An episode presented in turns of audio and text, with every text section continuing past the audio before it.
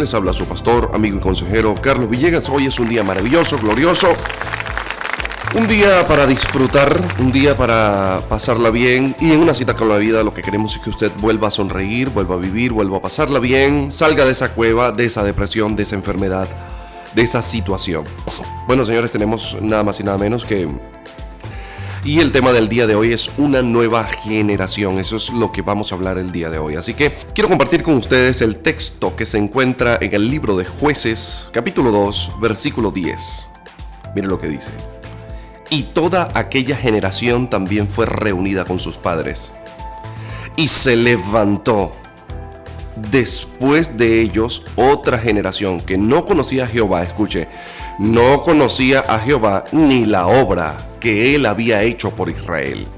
Voy a volver a repetir el texto. Y toda aquella generación también fue reunida con sus padres, y se levantó después de ellos otra generación que no conocía a Jehová, ni la obra que Jehová había hecho por Israel. El asunto de lo que vamos a tratar el día de hoy se da justamente después de la muerte de Josué. Josué muere. Y dice que toda la generación que se levantó con Josué también murió. Pero que después de esa generación se levantó una generación que no conocía a Jehová ni conocía lo que Jehová había hecho por Israel. Hay dos cosas acá que son fundamentales entender. No conocieron a Jehová ni conocieron su obra.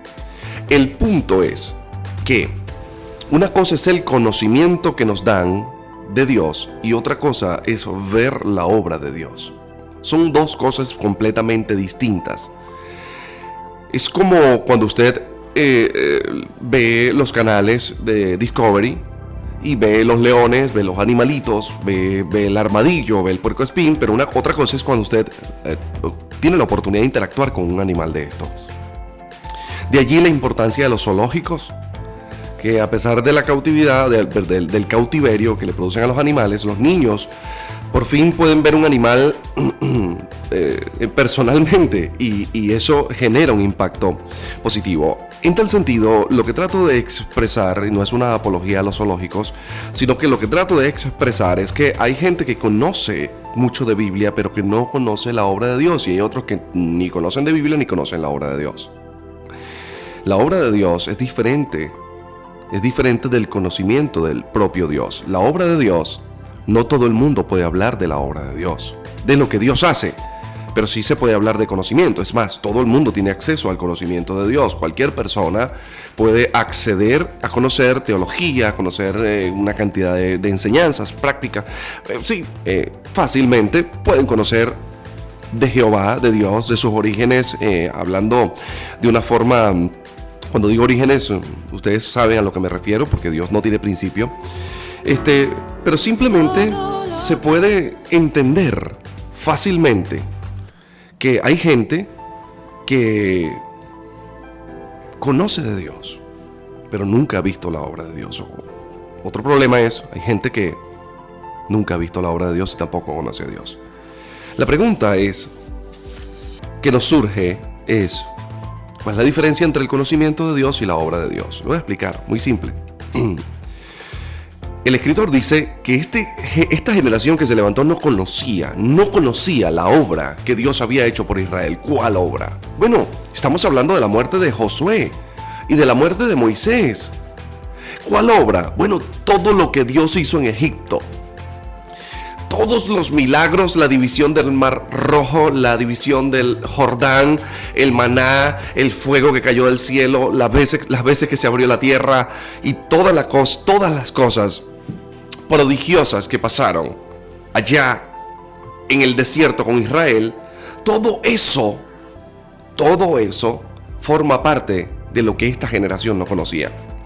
Eran los milagros, eran las sanidades, era una serpiente de bronce levantada que el que la miraba cualquier mordedura de serpiente no le hacía daño. Era lo prodigioso, era ver la nube de, humo llenar la casa de Dios y que la gente no pudiese entrar por la gloria de Dios. Era ver el monte, eh, aquel monte humeante y, y, y, cómo sonaba el estruendo de la voz de Dios en la punta del monte cuando José, Josué, cuando Moisés estaba allí. Era ver lo que Dios hizo con la vara de Aarón. Era ver todos los prodigios, cómo María fue llena de lepra y luego fue sana, cómo la mano de Moisés se metió en su pecho, dentro de su vestidura y salió leprosa, cómo eh, Dios eh, convirtió la, vara en una serpiente, cómo el, río Nilo se llenó, se, se convirtió en sangre, cómo hubo oscuridad plena por, por varios días, cómo murieron exclusivamente los primogénitos de Egipto. ¿Sabe? La gente no conocía el milagro y los milagros y los portentos que Dios había hecho en Israel. esta generación no solamente no tenía conocimiento de Jehová, sino que no conocía lo que Jehová había hecho. Y que cuando alguien no conoce lo que otro ha hecho, sino que referencialmente lo que tiene es un estudio, esa persona va a tener es una idea referencial de esa persona. Pero cuando usted ha interactuado con esta persona, cuando usted ha visto personalmente lo que hace esta persona, usted se vuelve un defensor de esta persona. Lo que trato de decir es que de repente hay alguien que habla mal de una empresa y dice, no, en esa empresa explotan a la gente, pero si hay un trabajador allí adentro que sabe que les pagan bien, que saben que los tratan bien, que conoce la obra de la empresa, cuando alguien diga eso de esa empresa, ese trabajador va a salir y va a decir, no vale, yo trabajo ahí, es una de las mejores empresas. Porque cuando conoces la obra de alguien, te vinculas a la persona. Ya no lo leíste, ya no te lo contaron ya no fue una transferencia de una tradición oral, ya fue que te pudiste percatarte de que lo que dicen de este o de aquel es verdadero o es falso, porque vistes su obra. Dios no es un inmoral. Cuando Dios te exige obras es porque Él las tiene. Y él dijo, usted va a conocer el árbol por sus frutos y a Dios se le conoce también por sus frutos. Ahí agarrándose porque la cosa se está poniendo buena. La pregunta que me surge a mí en medio de esto es, ¿por qué nos hemos vuelto una iglesia que solamente tiene conocimiento? ¿En qué punto nos volvimos una iglesia de puro conocimiento? Y yo hoy no voy a tratar de destruir el conocimiento porque yo soy un hombre de conocimiento, a mí me gusta el conocimiento. Es más, yo doy clases de teología a todo mi equipo de liderazgo, a mí me gusta el conocimiento. Pero ¿en qué punto nos volvimos una iglesia de conocimiento? ¿Y por qué Satanás está tan dispuesto a desprestigiar los milagros y el poder y la manifestación de gloria del Espíritu Santo? ¿Por qué ha habido un desprestigio por este tipo de mover? Mire, a mí se me dijo cuando estaba... Bueno, es increíble. De las iglesias, donde se comenzaba a mover fuerte la sanidad, los milagros, el Espíritu Santo, las liberaciones. ¿Sabes qué, ¿Sabes qué se nos decían a nosotros? Ten cuidado con esos lugares. Escuche, mire lo que nos decían tenga cuidado con esos lugares, porque usted no puede ir para allá, dejar sin poner las manos. Tenga cuidado ahí, porque si de repente van a. Yo recuerdo una hermana, y esto lo voy a decir, yo recuerdo una hermana que tenía un hijo con una defección fuerte en sus piernas, y ella eh, fue a una campaña, y en la campaña yo, yo vi a ese, ese yo estaba niño, yo tenía como 8 años, o algo cosa así, 9 años, 10 años, no sé cuántos años tenía, pero de verdad que tengo un poquito de mala memoria. Pero le voy a decir algo, yo recuerdo porque, porque nosotros le hacíamos bullying a ese niño. A ese otro niño nosotros le hacíamos bullying. Nos metíamos con él por, el defecto tan fuerte que tenía en, sus piernas. Había un programa para aquella época que se llamaba La Cosa. Y el muchachito caminaba como La Cosa. Un, morenito que caminaba así todo arqueado. Y, un día yo llego a la iglesia y cuando llego a la iglesia eh, veo el niño con las piernas derechas. Y cuando, pero ya va, o sea, yo le estoy diciendo que la curvatura de las piernas es una cosa, mira, había que, mocharle las piernas y ponerle otras para que esas piernas se enderezaran. O sea, eso es imposible, realmente es imposible. Y yo recuerdo que cuando veo a este muchachito, eh, yo, yo dije para mis adentros, Dios santo, Señor Jesús, tiene las piernas, yo era un niño yo, tiene las piernas derechas. Pero a esta hermana se le, se le instigó a que ella no debía ir a este tipo de reuniones para recibir sanidades, porque tenía que tener cuidado, ten cuidado porque ahí hay sanidades. Y, y, es que la postura de los milagros, de las sanidades, de la gloria, del poder es, ten cuidado porque no todo es gloria. He conseguido gente que me ha dicho, bueno, pastor, lo que pasa es que eh, en su nombre harán milagros, señales, y cuando llegan allá, no, bueno, ni siquiera el Señor los va a reconocer. Y yo le he dado una nueva interpretación a este texto. E, ese texto que dice, eh, porque allá en el, final llegarán muchos que hicieron milagros y dirán, Señor, en tu nombre echamos fuera demonios, hicimos milagros, sanidades, y el Señor dirá, no los conozco. Si eso fue para los que hicieron milagros y sanidades en el nombre del Señor, ¿qué quedará para el que nunca hizo nada? Ahora yo le doy esa interpretación, agárrela ahí. Porque si la crítica es al milagro y al poder, yo les voy a plantear esto. ¿Qué pasará entonces con aquel que nunca, nunca, ni siquiera una oración, una oración que hizo caer una lluviecita? Porque si lo que Dios está diciendo es para que aquel que, que, hizo milagros en su nombre, que echó fuera demonios en su nombre y llega a la presencia de Dios y no es conocido, ¿qué pasará con aquel que nunca hizo nada? Ahora, cuando le damos esta interpretación, vemos que eh, eh, en algunas iglesias se nos instigó, se nos enseñó a tener cuidado con los lugares donde Dios está moviéndose, donde hay sanidad, ten cuidado, porque puede haber un error y puede haber una doctrina de error y pues ten cuidado. Y esas cosas, no, no, no. Y, comenzó un movimiento, movimiento eclesiástico. Y, y yo tengo que decir algo, nosotros estamos en una revolución cristiana. Lo dije el domingo pasado en la iglesia y hoy lo vuelvo a decir aquí públicamente, estamos en un tiempo de revolución cristiana, les voy a decir por qué. Yo no voy a decir que yo sea el, el precursor de esta revolución porque hay otros hombres que Dios está levantando en Venezuela que son precursores de esta revolución, pero yo, yo soy parte de esta revolución cristiana. Hay cosas que tienen que ser modificadas, erradicadas de la iglesia cristiana, y una de ellas es la crítica al milagro, al poder, a la manifestación de la gloria. Hay una crítica increíble que ha hecho que la gente, no, más bien ten cuidado de ir a una iglesia donde esté el poder manifestado. No, porque ahí generalmente hay cosas raras. ¡Wow! ¡Qué venta tan increíble! Porque yo me pongo a analizar, y es que el ministerio de Jesús, la crítica más fuerte que le hicieron al ministerio de Jesús fueron las sanidades que Jesús hizo. Que lo sanaste, porque lo sanaste un día sábado, chamo, tenía que haberlo sanado el viernes, pana. Ya van, lo sanó.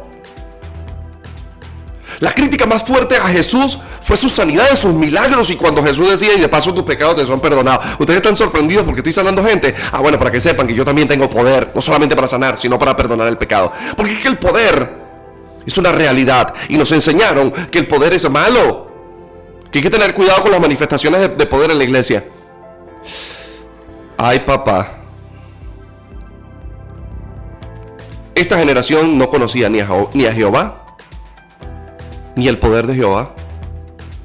Por eso esta generación se desviaba.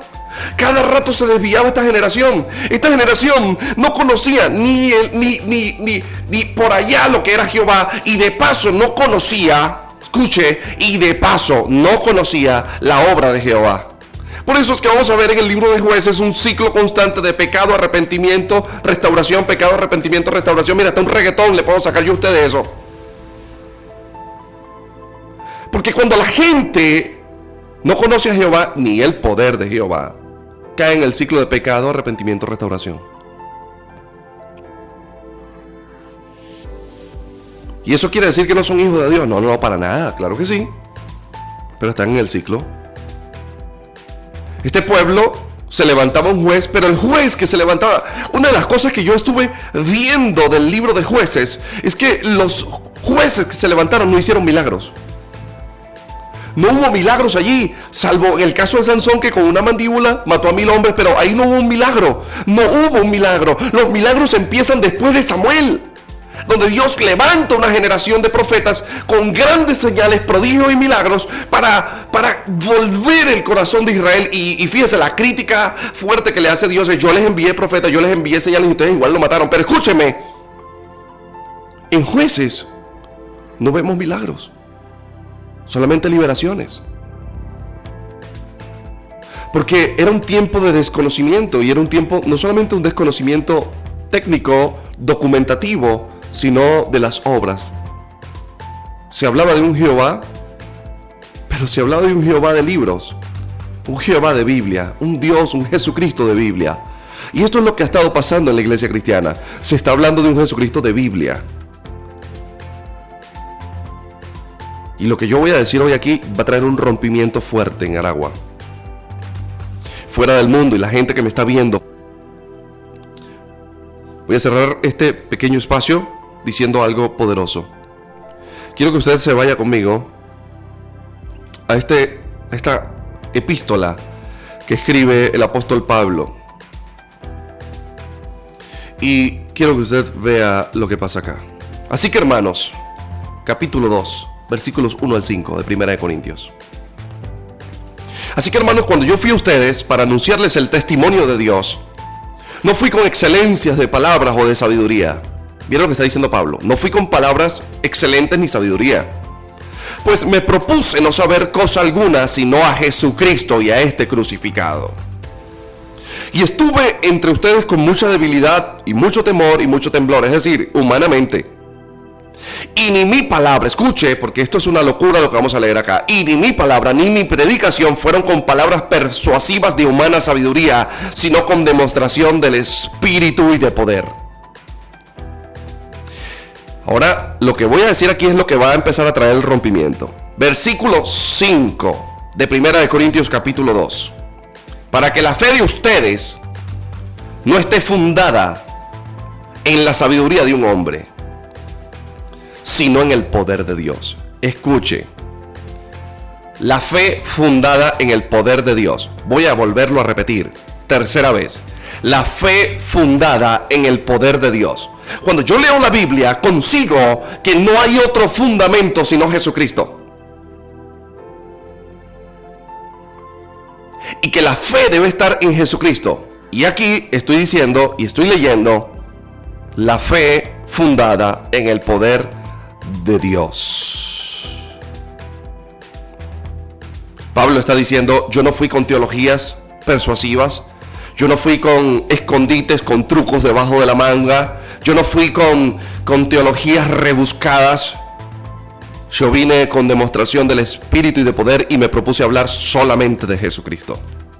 Si algo conozco es Jesucristo y voy a hablar de eso a plena, pero con demostración de espíritu y de poder para que la fe de ustedes no esté fundamentada en mí, que soy un teólogo, sino que esté fundamentada en el poder de Dios. Los hombres de Dios no tenemos que vender nuestra teología, nosotros los hombres de Dios tenemos que realmente vender, enseñar, promocionar el poder de Dios. Ustedes no se están dando cuenta de algo. La gente del marketing creen que ellos inventaron las marcas. Ellos no inventaron las marcas. No fueron ellos los que la inventaron. Fue Jesucristo. Jesucristo es la marca más grande de toda la historia.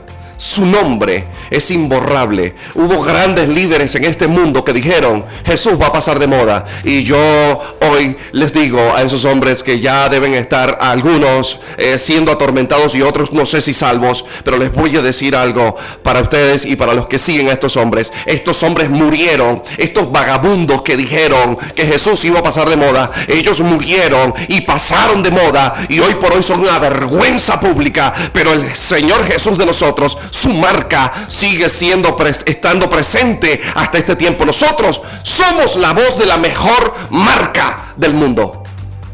Y esa marca se llama Jesucristo.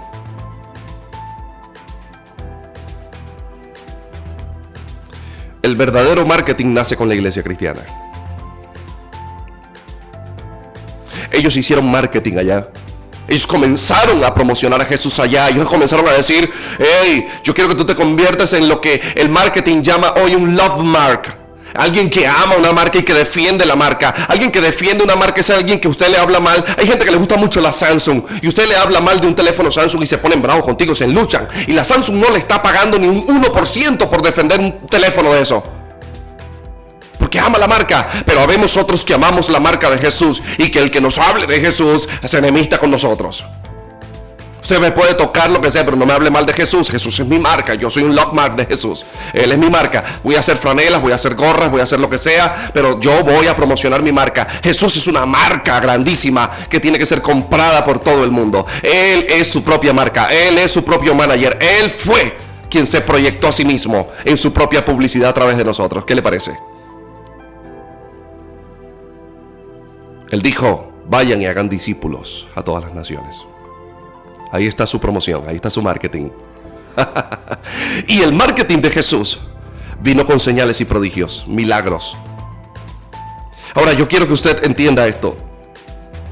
Pablo dijo, no quiero que la fe de ustedes esté fundada en sabiduría, quiero que la fe de ustedes esté fundada en el poder de Dios. El apóstol entonces nos dice que no quiere que la gente esté fundamentada en sabiduría humana, sino que esté fundamentada en el poder de Dios. Me llama la atención porque Cualquiera pudiera decir que este texto, que este texto está cambiando el fundamento. Y realmente no está cambiando el fundamento, porque el, el, el fundamento de nuestra fe es Cristo. Por eso Efesios capítulo 2, versículo 20 eh, dice, edifíquense sobre el fundamento de los apóstoles y de los profetas, siendo la principal piedra del ángulo Jesucristo mismo. Es decir, el fundamento es lo que escribieron los profetas, lo que escribieron los apóstoles y el fundamento mismo que es Cristo. Edifícate sobre eso. Pero cuando Pablo nos dice allá en Corintios que no quiere que la gente esté fundamentada en palabra y en sabiduría humana, es que nos hemos vuelto iglesias de puro conocimiento. Y les voy a decir algo, las iglesias de puro conocimiento hacen críticas fuertes a la manifestación del milagro, a la manifestación de poder. Es increíble, pero hay una exhortación, cuidado con relacionarte con eso, porque ahí hay, hay poder, ten cuidado. Ahí hay manifestación de milagro, ten cuidado. Porque ahí puede salir algo raro, ten cuidado. Y es como una apología que se levantó, una, una, una en contra Sí, es como una, defensa allí, pero, pero eh, antagónica en contra de lo sobrenatural. Hay gente que tú le dices que Dios es un Dios sobrenatural y te dice, ¿dónde la Biblia dice eso? La Biblia no dice que Dios sea sobrenatural, pero es que, aunque no lo diga, Dios sigue siendo algo que está por encima de, de lo natural, Él es sobrenatural. No tengo por qué explicar eso. El asunto de lo que trato de decir es que eh, el apóstol aclara que el fundamento es Cristo. Pero nosotros nos volvimos una iglesia fundada solamente en conocimiento. Y está bien. Está parcialmente bien. Pero no está completamente bien. Hay algo que está malo. Hay algo que está mal. Yo estoy leyendo lo que el apóstol Pablo está diciendo. No fui con solamente palabra. Y en ese mismo capítulo Pablo dice, y si quieren hablar de sabiduría, sí podemos hablar de sabiduría entre los que tienen madurez y podemos hablar todo lo que ustedes quieran de sabiduría, pero me he propuesto no hablar de mi sabiduría o de lo que conozco teológicamente. Me he propuesto a, ser débil, a presentarme como una persona normalita delante de ustedes para que la gloria, para que la fe de ustedes esté fundamentada no en mi teología, sino en el poder de Dios.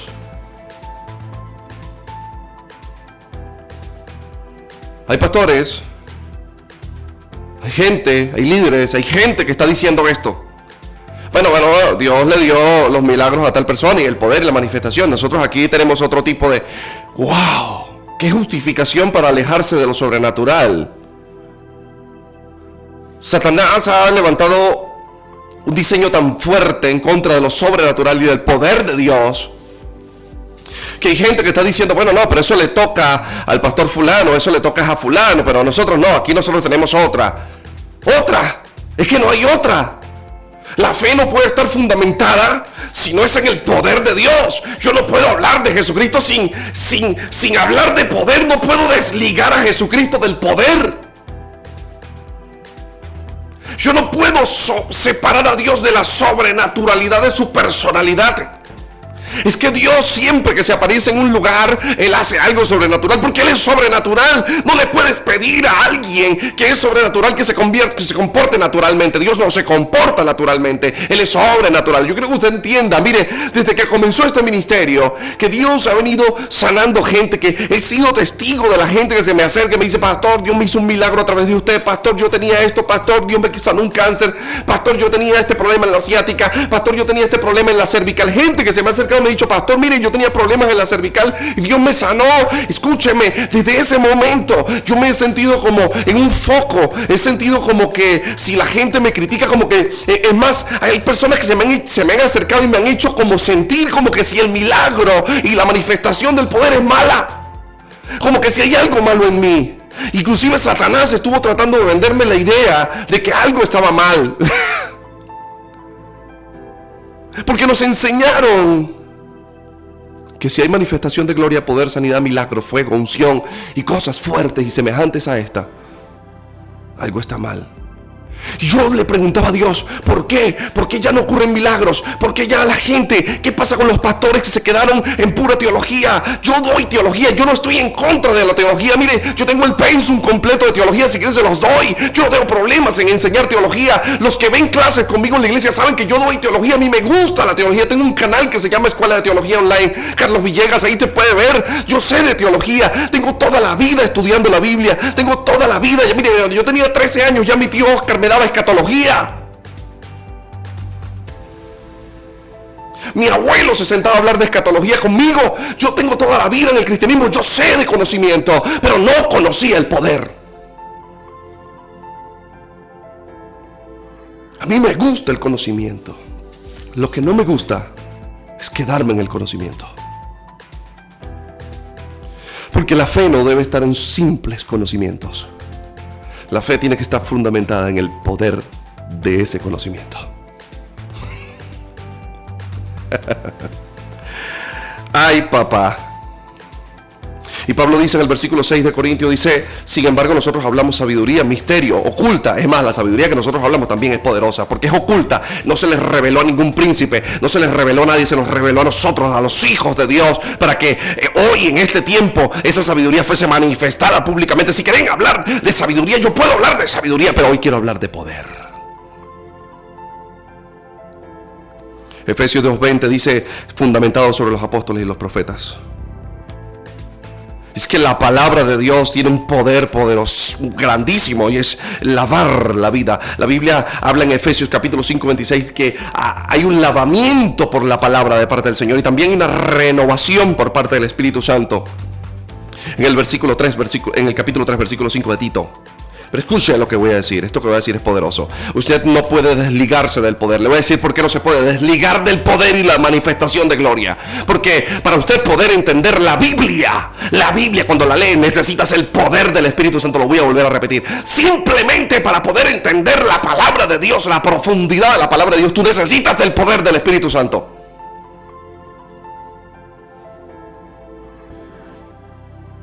Para caminar en este mundo necesitas el poder del Espíritu Santo. Para ser sano necesitas del poder. Para traer a tu familia a los pies del Señor necesitas el poder. Para caminar en este tiempo necesitas el poder. El poder está vinculado a todo lo que hacemos.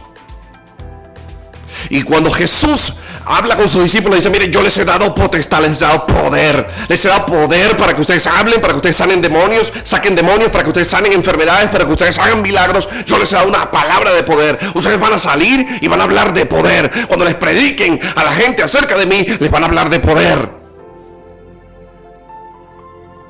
Y el ministerio de Jesús fue con poder todo fue con poder. Su nacimiento fue con poder. Su ascensión fue con poder. Su resurrección fue con poder. Y en el momento que estaba muriendo la tierra tembló, oscureció y se rasgó el velo y también fue con poder. Nada de lo que hizo Jesús fue sin poder. Les voy a explicar por qué. Porque la palabra de Dios dice que Jesús es poder.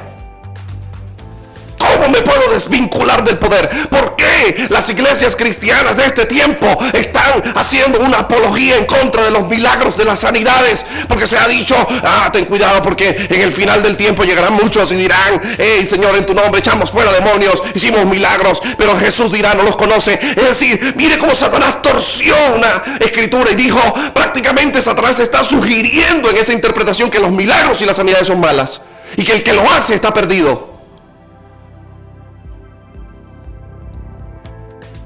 ¿Están viendo la idea de lo que quiero plantear? Lo que Satanás está tratando de decir en esa interpretación de la Biblia es que el que hace milagro ya está perdido.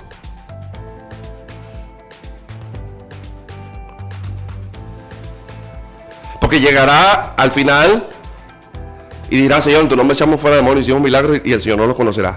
Pero es que el Señor no está hablando para el que hace milagros. Está hablando para el que hizo milagros y vivió una vida desordenada. El problema no es los milagros. Jesús exageró. Eso es una exageración lo que está haciendo allí. Está diciendo, escúchame, hay gente que va a hacer milagros pero que no los voy a conocer. ¿Qué quedará para el que no hizo nada?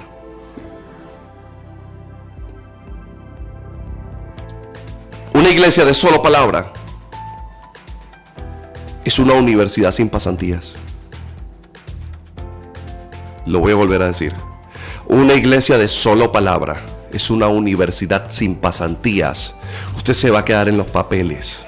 Usted se va a quedar en la teología pero usted nunca va a hacer las pasantías de la gloria. Para que usted pueda hacer las pasantías de la gloria, usted tiene que salir al campo laboral. Usted puede meterse en la Universidad Central. Yo estudié un pedazo de mi vida en la UCB. Usted puede meterse ahí eh, de cabeza en, el alma mater de Venezuela y, y hacer todo lo posible y hacer de todo para que usted, para estudiar, pero usted nunca ejerce esa carrera, usted no es nadie. Cuando usted vaya a meter el currículum en un lugar y le digan, ok, ¿te graduaste de dónde? Sí, de la UCB. ¿Qué te graduaste? Ingeniería petróleo. Ok, ¿has trabajado alguna vez? No. Ay, caráchale. Mire, alguna, hiciste una pasantía en Shell, no sé, en PDVSA, no sé, algo. ¿Hiciste alguna? No, no, hice una pasantía. Es no, yo no hice pasantía. ¿Cómo te graduaste? Es que te graduaste con la pasantía. Mire, otra de las cosas que a mí me dijeron es que el cristianismo es una universidad y en estos días yo lo repetí, pero estuve analizándolo, estuve analizándolo bien y creo que estuve equivocado en lo que dije. El evangelio o el cristianismo es una universidad donde uno nunca se gradúa, todo, no, no, contrariamente, lo que voy a corregir lo que dije. El cristianismo es una universidad donde te gradúas cuando haces las pasantías de gloria y poder.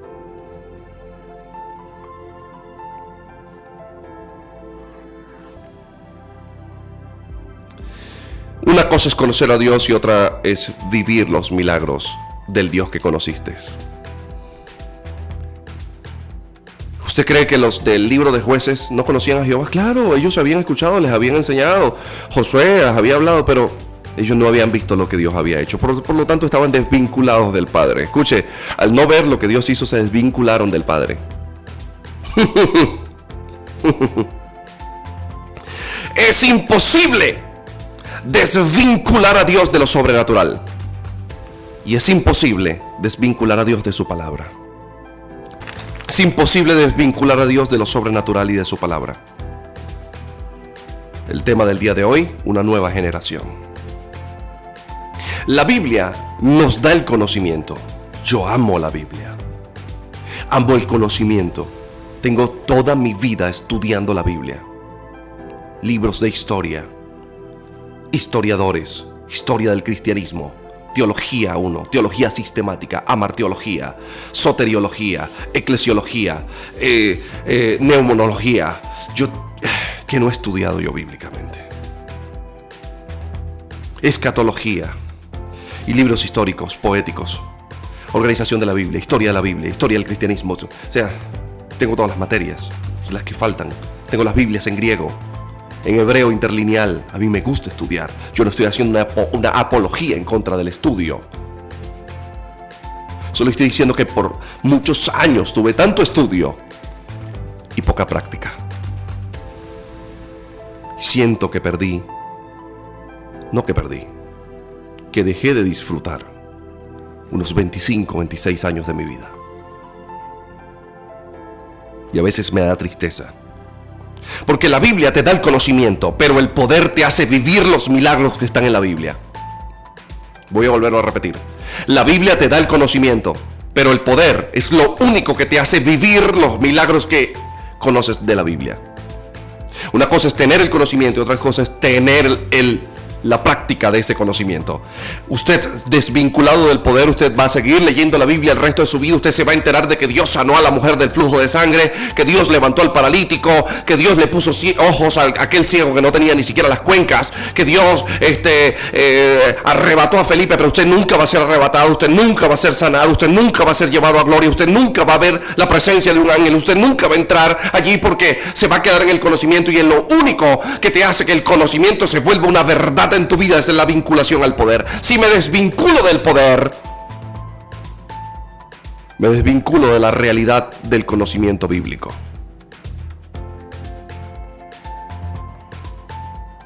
Pastor, creo que estás equivocado. Es posible. Pero con esto que te voy a leer. Esto es un jaque a rey. Listo, esto es un mate. Primera de Corintios capítulo 1 versículo 24. Voy a leerlo para todos. Mas para los llamados así judíos como griegos, Cristo es poder de Dios y sabiduría de Dios. Cristo es poder y sabiduría de Dios. Pablo dijo, quiero que la fe de ustedes esté fundamentada en el poder de Dios. ¿Y qué es Cristo? ¿Qué acabamos de leer en Corintios? Pablo dice allá en Corintios, por allá lejos, dice, yo quiero que la fe de ustedes esté fundamentada no en la sabiduría humana, sino en el poder de Dios. ¿Y qué acaba de decir Pablo? Cristo es poder. Y mire lo que añade y sabiduría de Dios. Entonces Pablo dice, y si quieren que hablemos sabiduría, yo les voy a hablar de una sabiduría oculta, una sabiduría que viene del cielo. Si quieren hablar de conocimiento, yo les voy a hablar de conocimiento, porque yo también tengo conocimiento, pero el conocimiento que les voy a hablar viene del cielo, es un conocimiento más profundo, no le fue revelado a ningún rey, no le fue revelado a ningún príncipe, no le, porque si les hubiese sido revelado no hubiesen crucificado, dice Pablo en ese capítulo. Así que Cristo también es sabiduría. Al mismo tiempo Cristo es poder. Ahora, ¿cómo usted desvincula el conocimiento del poder? ¿Por qué hay un empeño de Satanás en desvincular el poder del conocimiento? Hay iglesias que se hacen llamar iglesias que solamente dan formación, pero no hay poder. Hay iglesias que solo es poder, pero no hay conocimiento. Señores, no se puede desvincular porque tanto el conocimiento, que es la sabiduría, como el poder, son la misma persona. Es Jesucristo.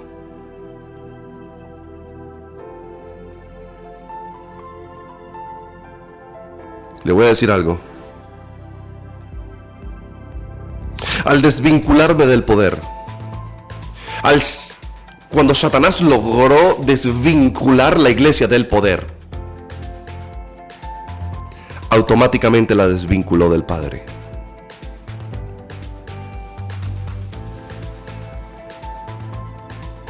Lo voy a volver a decir. Cuando Satanás desvinculó a la iglesia de lo sobrenatural, milagros, profecías, señales, sanidades, cuando Satanás desvinculó a la iglesia cristiana de eso, la desvinculó del Padre. Usted dirá, pastor, ¿qué está diciendo usted? Porque Cristo es poder. Si la iglesia está desvinculada del poder, está desvinculada de Cristo y está desvinculada del Padre. Porque Cristo es poder. Usted lo acaba de leer. Y quiero, dice Pablo, que ustedes no estén fundamentados en mi sabiduría. Quiero que ustedes estén fundamentados en el poder. ¿Y quién es el poder? Cristo es poder. Para ustedes, el fundamento de ustedes no es solamente Biblia, es poder. Cuando fui a ustedes, no fui con pura palabrería. Yo vine con demostración de espíritu y de poder. Porque Cristo es poder. No puedo hablar de Cristo y al mismo tiempo estar desvinculado de la gloria. Porque si me desvinculo de la gloria, estoy desvinculado del poder y desvinculado del poder, estoy desvinculado del Padre. Yo no quiero escuchar más pastores diciendo, no, no, eso lo que pasa es que los milagros eso es en otra iglesia, las liberaciones eso es en otra iglesia. Mire, amigo, usted o corre o se encarama, pero usted es portador de un nombre que lleva poder en sí mismo. Mire, hasta un mundano menciona el nombre de Jesucristo y los demonios huyen. El nombre de Jesucristo lleva poder en sí mismo. No hay manera de que el nombre de Cristo no tenga poder. Su resurrección fue con poder. Su muerte fue con poder. Su nacimiento fue con poder. El Espíritu Santo en su poder eh, puso a Jesús en el vientre de María. Es poder. Jesús es poder en toda su manifestación. ¿Cómo puedo hoy desvincularme del poder y criticar el milagro y criticar la gloria y decirte en cuidado, no te alejes? Ahora yo voy a revertir eso. Salga corriendo de las iglesias donde no hay manifestación de gloria y poder. Lárguese. Usted se va a secar ahí.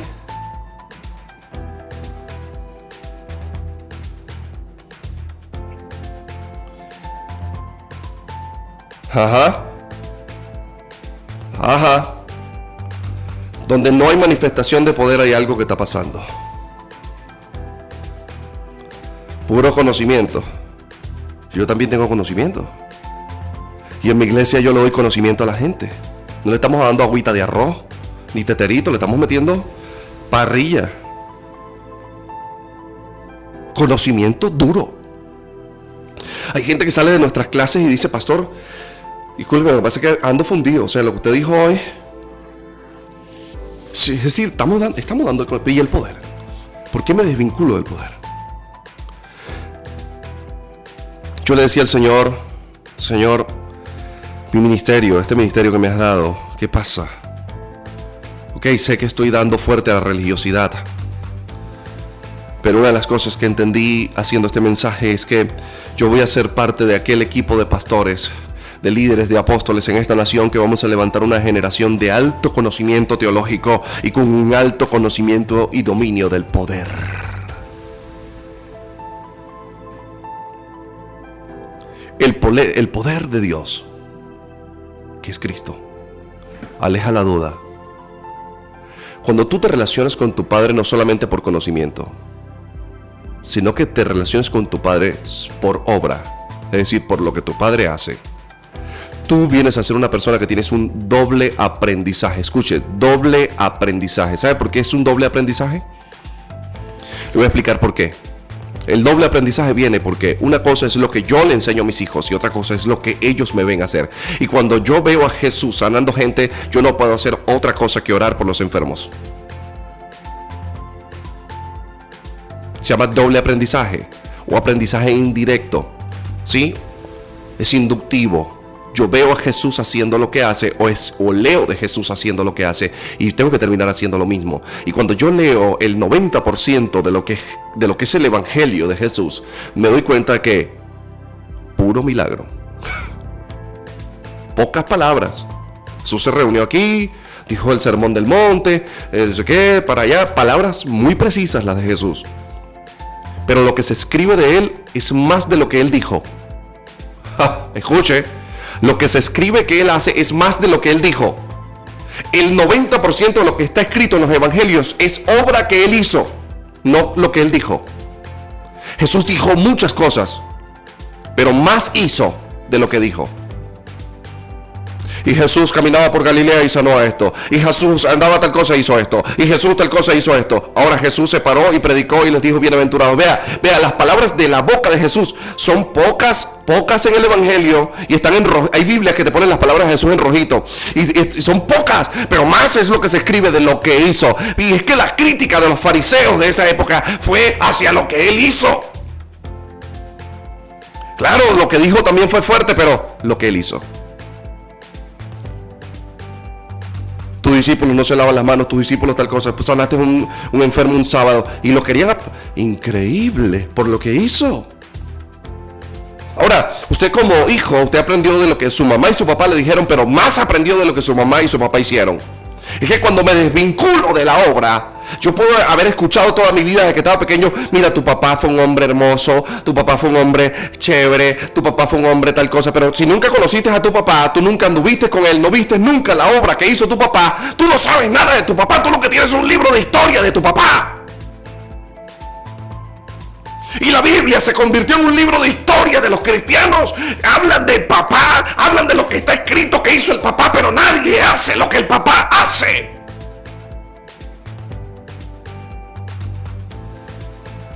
Y en este tiempo, si me desvinculo del poder, me desvinculo del Padre porque Cristo es poder. Usted lo acabó de leer conmigo. Y les voy a decir algo, el poder quita la duda. Usted, si tiene una relación con Dios de poder, usted va a ser como el ciego que fue sanado. Los fariseos comenzaron y llegaron, hey, mira, ve acá, ¿Cómo fue que te, sanaste? Entonces llamaron a los papás del muchacho. Mira, ¿cómo fue la sanidad del muchacho? Bueno, mira, muchacho, ese es hijo de nosotros. ¿Es hijo de ustedes? Sí, claro que es hijo de nosotros. Y, él era ciego, claro, bueno, nosotros cuando lo parimos, ese muchacho era ciego, no tenía ni ojo. Oye, ajá, ven acá. ¿Y por qué ese muchacho fue sano? Entonces ellos le dijeron, los papás le dijeron, mira, vale, que ya vaya, yo te puedo decir hasta donde sé. Ese muchacho era ciego, pues cuando nosotros lo parimos. Ahora ve, pero mire, él es mayor de edad, vayan y hablen con él. Entonces los fariseos van y brincan la talanquera y van a hablar con el muchacho. Mira, ven acá, tú eres el ciego, sí. Por cierto, el ciego cuando los vio le dijo, ay, qué bonita esa ropa. Pues ya veía, santo.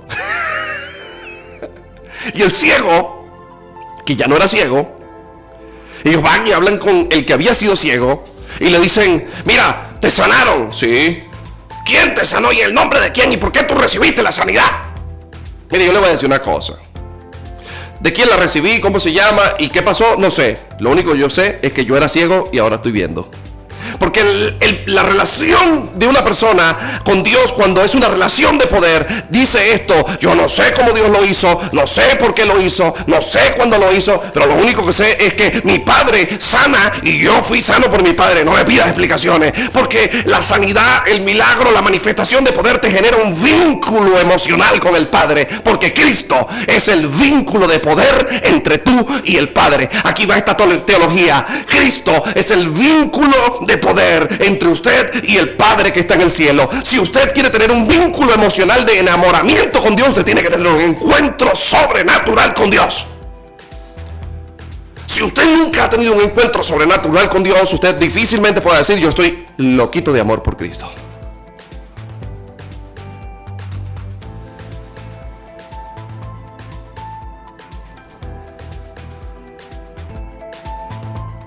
Yo comencé el programa haciendo una pregunta. ¿Por qué Satanás ha tratado de desprestigiar todo lo que es sobrenatural, milagro, poder, manifestaciones y liberación? Simple. Primera de Corintios 1, verso 24. Mas para los llamados, así judíos como griegos, Cristo es poder de Dios y sabiduría de Dios. Si me desvincula de lo sobrenatural, me desvincula del Padre emocionalmente. Mi Padre se quedará en un tipo, en un fulano de libros, en un fulano de historia y nunca en un fulano personal. Les voy a decir algo. La generación de jueces no conocía Jehová ni su obra. Pero en este tiempo vamos a levantar una nueva generación que va a conocer a Jehová en toda su teología y en toda su gloria. Este es un tiempo de teología y de gloria. Es un tiempo de hablar a Jesús en teología y en gloria. Ustedes van a ser testigos de esta generación, de este tiempo. Les voy a decir algo. Todo el esfuerzo de Satanás fue por crear una iglesia seca, muerta, en donde aquel hermanito que manifiesta poder y palabras de fe o de profecía en su vida, hoy por hoy los cristianos queremos verlos como un dinosaurio raro salido de no sé dónde. Toda persona que habla poder y se manifiesta en gloria y en poder, la gente lo empieza a ver como un bicho raro. Porque así vendió la idea Satanás a la iglesia cristiana. Pero hoy se rompe toda idea gnóstica dentro de la iglesia cristiana Hoy el gnosticismo del conocimiento que lleva a vida eterna sale de la iglesia cristiana y entra el poder de la palabra de Jesucristo que dice, el conocimiento sin poder es universidad sin pasantías.